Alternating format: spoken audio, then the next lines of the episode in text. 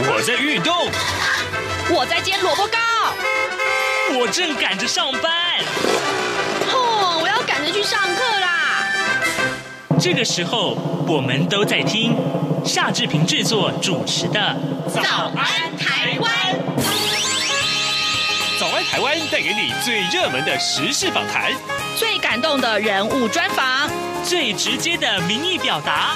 对，让我们一起收听《早安台湾》。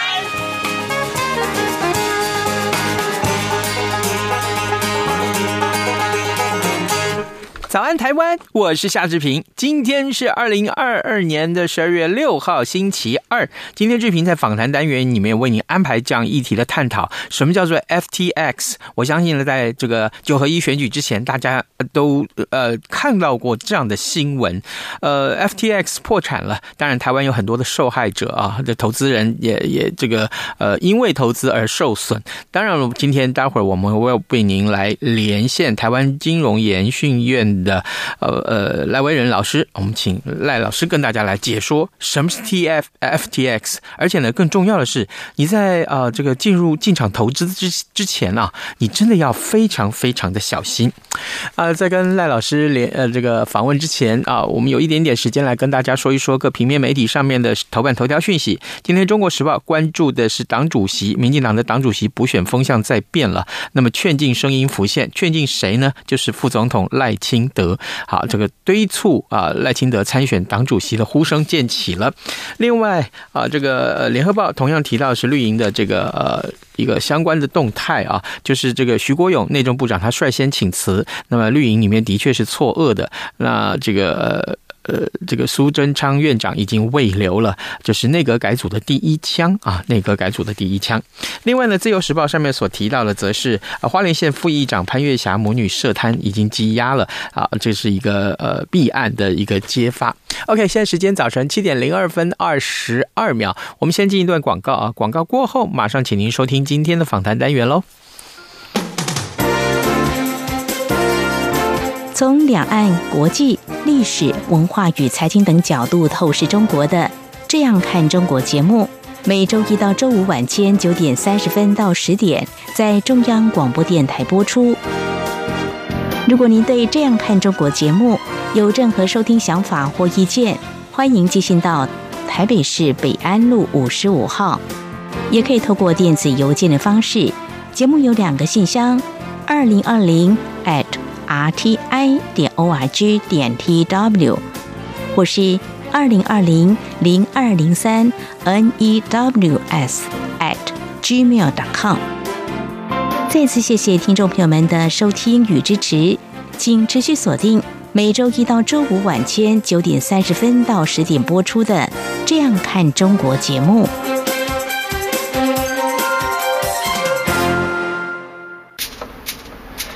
早安，台湾，你正吃着什么样的早餐？吐司加火腿蛋，咬一口，然后收听中央广播电台。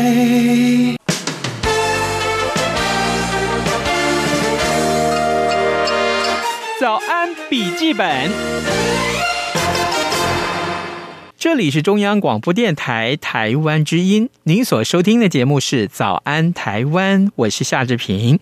各位听众，今天我们在节目中跟您探讨这样一个时事话题。其实，在选前啊，志平就已经很想讨论了。为什么呢？因为这跟大家的荷包有关。可是啊，呃，选前的新闻实在太多，我们一直挪到今天才来讨论啊。各位，你听说过 FTX 事件吗？呃，我先简单的叙述一下啊，就是。全球第二大的加密货币交易所 FTX，短短一个礼拜啊，就由这个呃行业强势领军龙头之一，结果呢，呃变成了破产的公司了。那么交易所它蒸发掉了三百二十亿美元以上，到底啊 FTX？破产它造成了什么样的影响呢？诶，也有听众在问志平啊，就说：“诶啊，什么是 FTX 啊？” 好，这些啊都是身处在数位金融时代的你不能不了解的课题，所以。此刻呢，我们为您邀请到台湾金融研训院的副研究员赖威仁赖老师到节目的现场来为大家解说这个话题啊。老师您早，嗯，志平兄早。是，谢谢，谢谢老师。呃，首先我想请教您啊，就是从来没有接触过加密货币的听众，也许真的是没有听过啊。嗯、所以我先请老师为我们解说什么是 FTX 啊？FTX 它经营的业务是什么呢？嗯，好的。呃，要先讲 FTX 之前呢，我想大家先要先了解一点点加密货币。那所谓的加密货币，就是说它是一种数位的货币哦，它需要有一些呃。公钥跟私钥哈，就是这个类似像密码这样的东西，它才能储存这样的加密货币。好，那一般来讲的话，如果你只有这个密码的话，呃，因为它是一长串的数字文字所组成的，所以理论上来讲的话，你要去携带这些密码并不方便。所以一般来讲的话，我们会把这些呃所谓的那个密码，把它存在你的数位货币的钱包里面。好，那。FTX 这间公司呢，刚好就是说协助呃这些加密货币的持有人，把他的加密货币储存在他们公司的账户里面，然后再借由这些账户呢去做资金的转换啊，或者是去做购买其他呃物品的行为啊，大概主要是这样的一个工作。嗯，对。那然后的话，我们现在来讲的话，就是说，因为 FTX 啊，它其实主要它有几个功能啊。那第一个就是说，我们刚刚有讲的，就是钱包的功能哈，就是说帮助客人去储存这些加密货币。那另外来讲的话，它还有协助客户去做加密货币的交易啊。比如说，你有一些呃外币哦，那你要去买加密货币，你就可以把。外币汇给他，然后他换成加密货币给您，这样子。那第二、第三个，最后还有一个就是，他做保保管的功能啊。那这个保管的功能就比较像是我们银行的保管资金的这个做法啊。那以上大概就是呃，FTX 这间那个公司它主要的功能这样子。可是问题是来了，就是说，嗯、那发生了这个倒闭啊，那、嗯、也就是也许是资金运转不过来啊，这个那这个怎么会发生这样的状况？是因为加密货币最近的行情不好吗？还是？哦，我想这个东西主要其实还是跟我们过去的银行一样，就是说，因为像这种加密货币的这种公司或交易所，它储存了客户的加密货币。那如果说他把这些后面的加密货币，或甚至他银行本身的资金拿去挪作其他的用途的话，那这样子的话就会变成就是说，它会有其他的呃风险产生，变成就是说，呃，我们这个呃客户存在这里的东西，可能之后他如果要提出来的时候，尤其是大家要一起提出来的时候，就会变成就是呃产生一种类似像过去银行挤兑的这样的一个状况。啊，所以其实这是非常危险的。啊，那如果说大家一起在这个加密货币产生挤兑的时候去提领的话，那这样子就会造成，就是说这间加密货币公司它的一些变现性的困难，也就是发生可能会发生类似 FTX 这个倒闭的情况。老师，你刚刚说，呃，也许是他另外拿去投资吗？是这个意思吗？呃，当然投资也是有可能。其实投资还算是一个比较好的一个情况，因为投资的话，他如果客户。他需要资金的话，他还是可以从投资这边去变现。问题是怕说他投资在一些比较不具变现性的商品，又或者是甚至是经理人他拿去做私人私人的一些挪用啊，大概是这样的一个情况，所以才会变成就是说。呃，这个加密货币的公司它发生资金周转的困难，资金周转的困难，于是乎就让这个呃很可能原来就紧俏的资金就出现了破洞了，然后转不过来，正好有这个投资者要提领的时候，他没有办法给投资者。是的，是的，哦，对，就大概是像我们过去银行挤兑的情况。嗯，对对对。这段时间以来，其实我们在八月份的时候，曾经也做过一个加密货币的一个访谈啊，嗯、那时候是提到了说。加密货币的这个呃国际行情啊暴跌，嗯，对，那我们也顺便找了一下这段资料，就是说，呃，这是这段时间以来啊，这比特币啊，呃，价位暴跌了百分之七十五。当然，比特币只是加密货币其中的一种啊，还有很多其他的加密货币。对对，是不是全球的呃这个加密货币的行情，通通像比特币一样，就是一一口气跌了很多？这个呃，也许投资人会当初会觉得哇，我买了比特币上涨的很快啊，那现在暴跌的原因，还有就是呃跌了多少？这样这个这大致上趋势是怎样？是，其实原则来讲的话，因为比特币我们知道是加密货币的龙头，其实它的币值算是跌幅算是比较少的哦，算是其他的货币可能有些跌的还更多。对，那所以在这个情况之下，其实我们知道加密货币，因为它是可以跟其他的主要货币啊，透过这些交易所来做兑换，所以我们知道说，其实呃，我们知道在今年初的时候，其实美元又开始产生一个升息的情况。那在国际资金紧俏的情况之下，再加上国际的股市也产生一个蛮大幅度的下跌，所以就会有很多的投资人。希望呃，在他原本存在这个加密货币的公司里面的资金把它提出来，好，所以造成一个就是卖压比较大的情况之下，所以带动了这一波比较大的下跌。好，这个是大概是今年以来这个加密货币下跌比较多的一个原因之一。那另外还有一个部分就是说，因为加密货币我们刚有讲到有刚刚一些弊端上面的问题，所以客户在这种资金比较紧俏的情况之下，开始会担心，就是说。他的资金是不是会像其他的一些呃，其实过去不只是 FTX，在这个之前，其实有很多包括日本的或其他的这个交易所也发生过倒闭的事件。那倒闭的原因可能是他的这个呃加密货币可能全部被害走了，或者说其他的情况之下啊，所以其实有些投资人其实心里他是会有一些担心的啊。那在这种情况之下，就是带动了这个加密货币的一些。那个呃卖压，然后造成它价格的下跌，所以大概主要的情况是这样子。各位听众，今天早上志平为您呃邀请到一位贵宾来到节目当中啊，他是台湾金融研训院的副研究员赖威仁。我们请呃赖老师在节目中为大家来解惑。事实上，呃，我们常常啊，也许你真的是常常接到一些呃讯息。我所谓的讯息，包括脸书上面有人教来加你朋友，对不对？然后呢，就告诉你说：“哎，你要不要来投资加密货币啊？哈、嗯，这个赚很多哦。我可以告诉你哦，我现在哦，这个每天只要动一动手指头啊，我大概呃，这个一天的收入就是二十万美金。嗯嗯啊，我一听到这个说，哇！有一天二十万美金的收入哦，那你的原来投资的金额是多少？那一定很高很大吧？他说没有啊，我就是几万块、几十万下去玩而已啊。我说你不要再骗我了吧。然后呢，另外还有就是说，我也常常听到哎，朋友去投资加密货币，然后呢，就于是乎啊，一下子惨赔了三百万，然后跟亲友借钱，这个是后面更惨的啊，跟姐姐借了一千万，然后通通又赔光了。所以正好也听到老师刚刚的解说，加密货币这应该是一个风险很高的这个投资管道或工具。那既然风险很高啊，它获利很高，那它的当然这个呃风险也是相对的高啊。那我还蛮想知道，一般民众嗯要怎么去投资加密货币？他从什么地方可以获得正当的投资管道呢？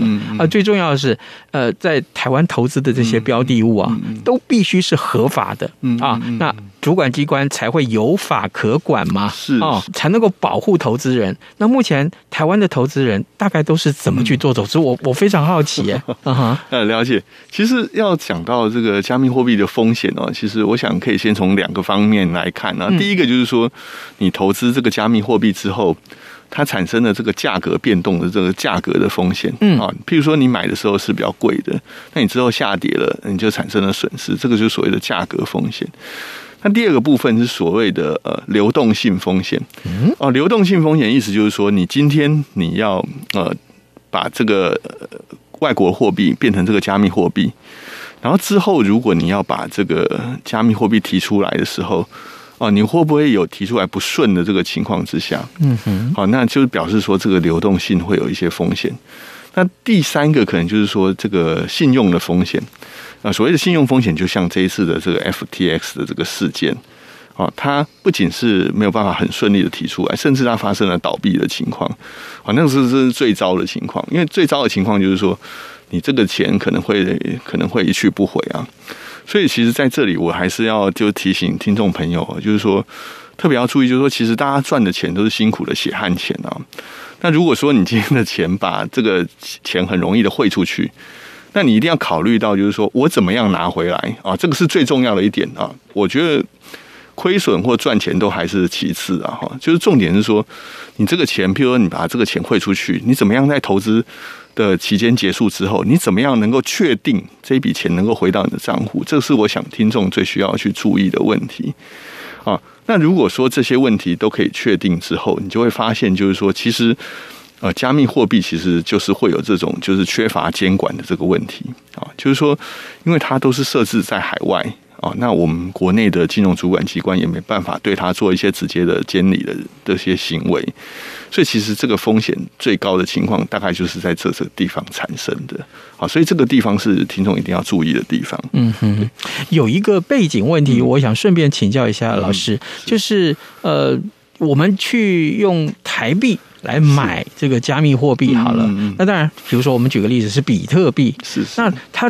需不需要先换成美元？因为美元跟呃，也许是一个比较通行的币种。是，是。然后世界上有这么多国家的钱币，是。如果通通要去买比特币或加密货币，嗯、那中需要怎么换算？那个换算的值，哦、对，是不是也是很、嗯、很经过计算？因为这个我们没有投资过，对对。其实其实一般来讲的话，加密货币它去兑换，还是对于这些国际的主要货币去做直接的兑换啊。嗯、比如说像那个美元。啊，日元、欧元这些算是最直接的。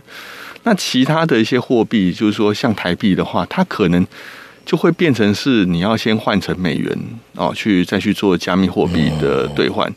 那如果他报给你的价钱是一个直接加密货币兑台币的话，其实很简单，他只是在后面帮你去做经过美元或其他外币这个兑换的过程而已。其实他只是把那个汇率把它变得稍微差一点而已。那假定。假定台币要换成美元、换成欧元、换成日元，再去买加密货币，那等于汇兑上面又有一个风险了呀。对对对，就是说你要有先有这个外币的账户啊，那你才能把这个呃外币啊汇到，譬如说这个交易所，他再去兑换一个就是加密货币的数量给你，所以它大概也就是。做这方面的事情，这样子，嗯、哼哼对，好，这个当然，呃，如果说你仍然觉得，哈，呃，经过赖老师的解说，你仍然觉得说，哎。比特币或这些加密货币或致富的这个呃速度比较快，你还是执意要去的话，我相信你应该要仔细再考虑一下这个风险啊。好，那么既然是高风险嘛，那呃，当然今天出现了像 FTX 这种状况了。对对。那投资人现在怎么办呢？我我我投资的金额大概可能是我一一辈子的家当哎。我我看到新闻上面有人讲说啊。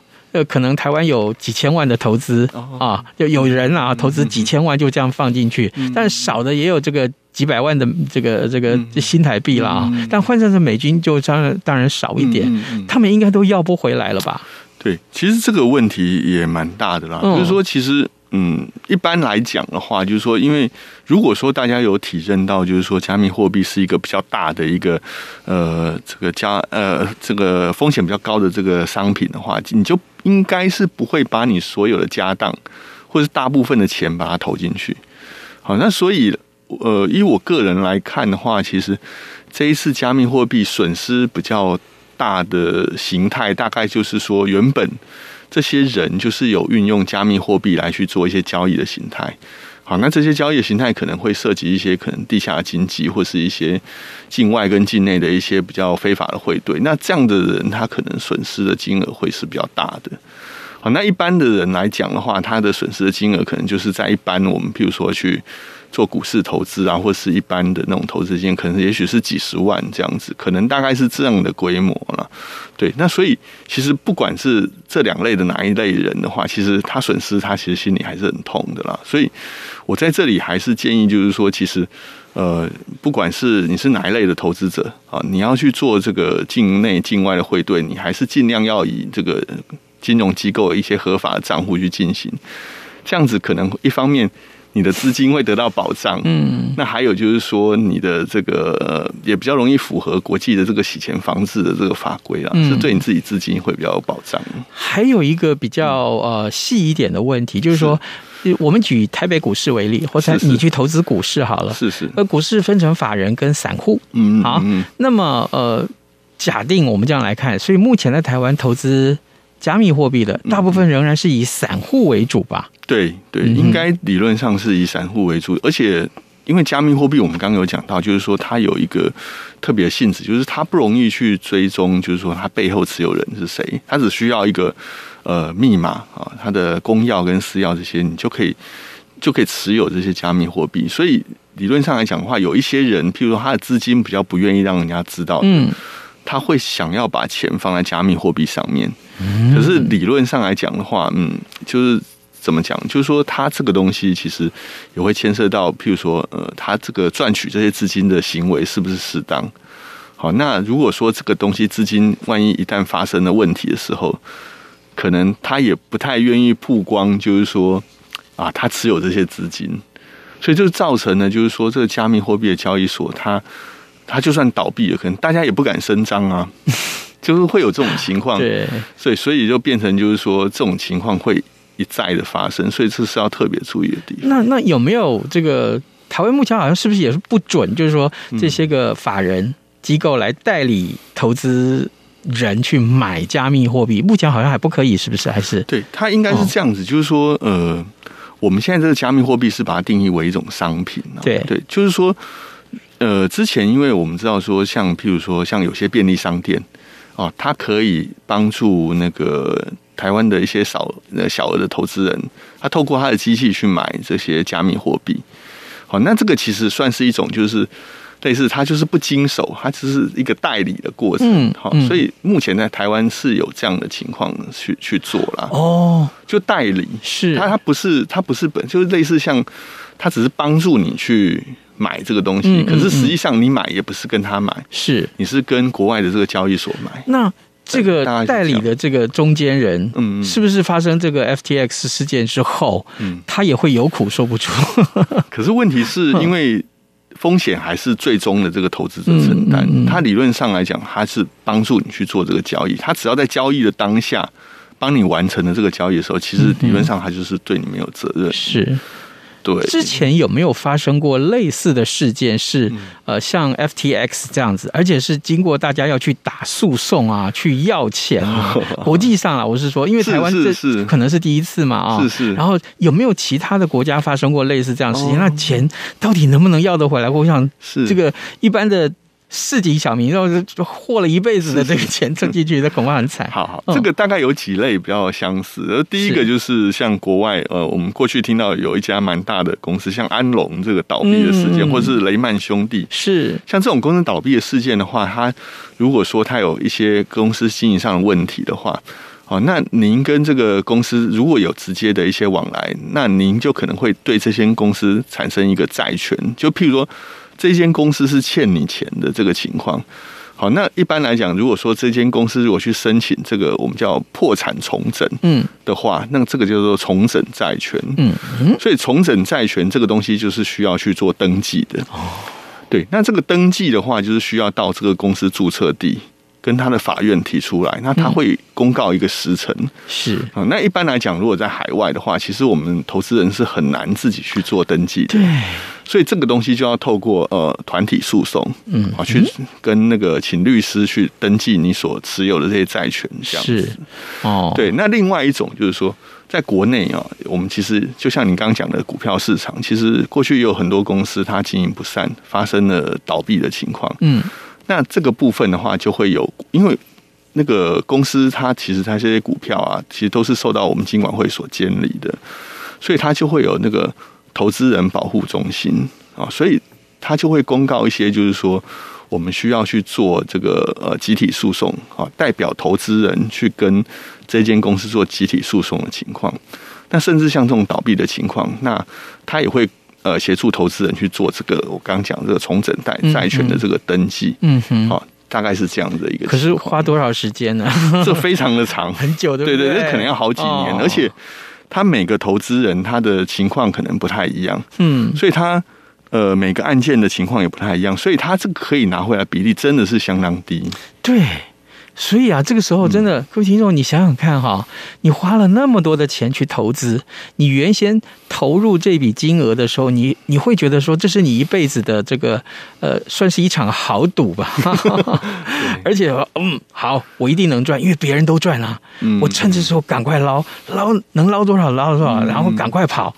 谁知道你根本跑不了？对，就很容易当到最后一只老鼠的情况。对对，而且嗯，就算是打官司。也诚如老师你刚刚所说，嗯、要旷日费时。你想想看，你投入了几十万美金，然后花了呃这个也许最多到三五年、五六年，嗯嗯，结果拿回来只有那么一点点，是是，很可能支付你的利息都不够。是对，就是会有这样的一个情况，所以。嗯原则上来讲，就是说，我们最大要能够避免的，就是说，我们避免去踩入这个呃坑里面。嗯，嗯，就是说，如果当一旦这个公司发生了这种呃所谓的倒闭事件的话，那原则上来讲，你要拿回来的金钱就变得非常的有限。哦，对，那当然就是说，如果你是那种超大型的投资人，譬如说你可能投资了好几千万台币或者是上亿台币在里面，那你当然可能还是要设法去了解呃国外。针对这样破产公司的他所谓的债权登记大概是什么样的一个过程？嗯，哦，那能够提出你的债权证明去试试看，我想可能会有一点点帮助。可是这个时间真的非常的长，而且时间可能也很不确定。嗯，的金额也很不确定。是，老师在节目结束之前啊，我还是请可不可以请您啊 提醒一下我们的听众朋友啊，也许这个呃这个肥肉就在眼前了啊。好，我们讲肥肉了哈，是，是，然后是不是真正在有人找你去投资，嗯、类似像加密货币也好，嗯、或是像 FTX 这种这种公司找来的这些管道也好，嗯、你你建议一下投资人，嗯，你要采取什么态度去面对它？是我我想就是说，大家一听到一个呃高高报酬的一个投资的机会，大家都通常会眼睛一亮。可是我觉得这个时候特别要静下心来想，就是说，诶，他的这个报酬到底哪里来的？还有就是我刚刚讲的一些这公司的稳定度，你当你钱汇给他之后，你是不是可以真的拿得回来？好像现在其实很多线上诈骗也是类似这样的情况。他把钱汇出去之后，他可能一开始让你赢了钱，可是你之后的钱通常都是一毛都会拿不回来的哈。所以我想这些点是你最需要去呃一开始在审核这些投资机会的时候最需要去了解的地方。嗯嗯，对。那最后其实我还想就是说提醒听众朋友一点，就是说呃不管是怎么样的投资机会，我想还是尽量能够选择就是合法的金融机构去。代理的这些商品啊，或者是这些服务来做会比较好。好，那虽然就是说跟这些金融机构去往来，你需要符合一些呃金融法规的规范，比如说洗钱防治的规范。可实际上来讲的话，如果你这些钱都是很正当持有的、正当来源的，我会建议还是朝这个方向去做，会对大家的资金有最大的保障。是，好，这个呃。如果你觉得忠言逆耳，那就对了。各位听众，呃，我们今天邀请到台湾金融研训院的副研究员赖威仁赖老师来到节目当中啊。我们请啊、呃、副研究员告诉我们，事实上，我们不但解说了 FTX 事件，我们也告诉你，这虽然是一个高报酬，但是它一个是一个高风险的投资啊、呃。提到高风险，我我我仍然是奉劝各位听众啊，可以的话，你要非常非常谨慎。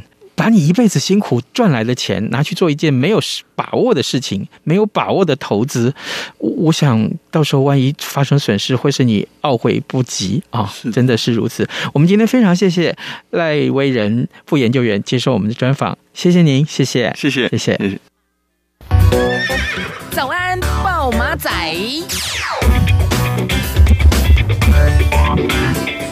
好的，我们来关注一下，还有其他哪些重要的新闻？今天在《自由时报》的头版里面也有这样一个讯息，就是民进党打算要修选罢法啊，曾经设黑金枪毒就不得参选啊！为了回应社会对于黑道介入政治的疑虑，那么立法院党民进党的党团呢，昨天举行了记者会，强调将会严拟提出公职人员选举罢免法的修正草案。未来涉及黑金枪毒者啊，经过判刑确定的话，是不得登记为候选人的。好，这件事情也展现了执政党的一个决心啊！我相信呢，呃，对于台湾的政治，这是有一个决定性的重大的影响。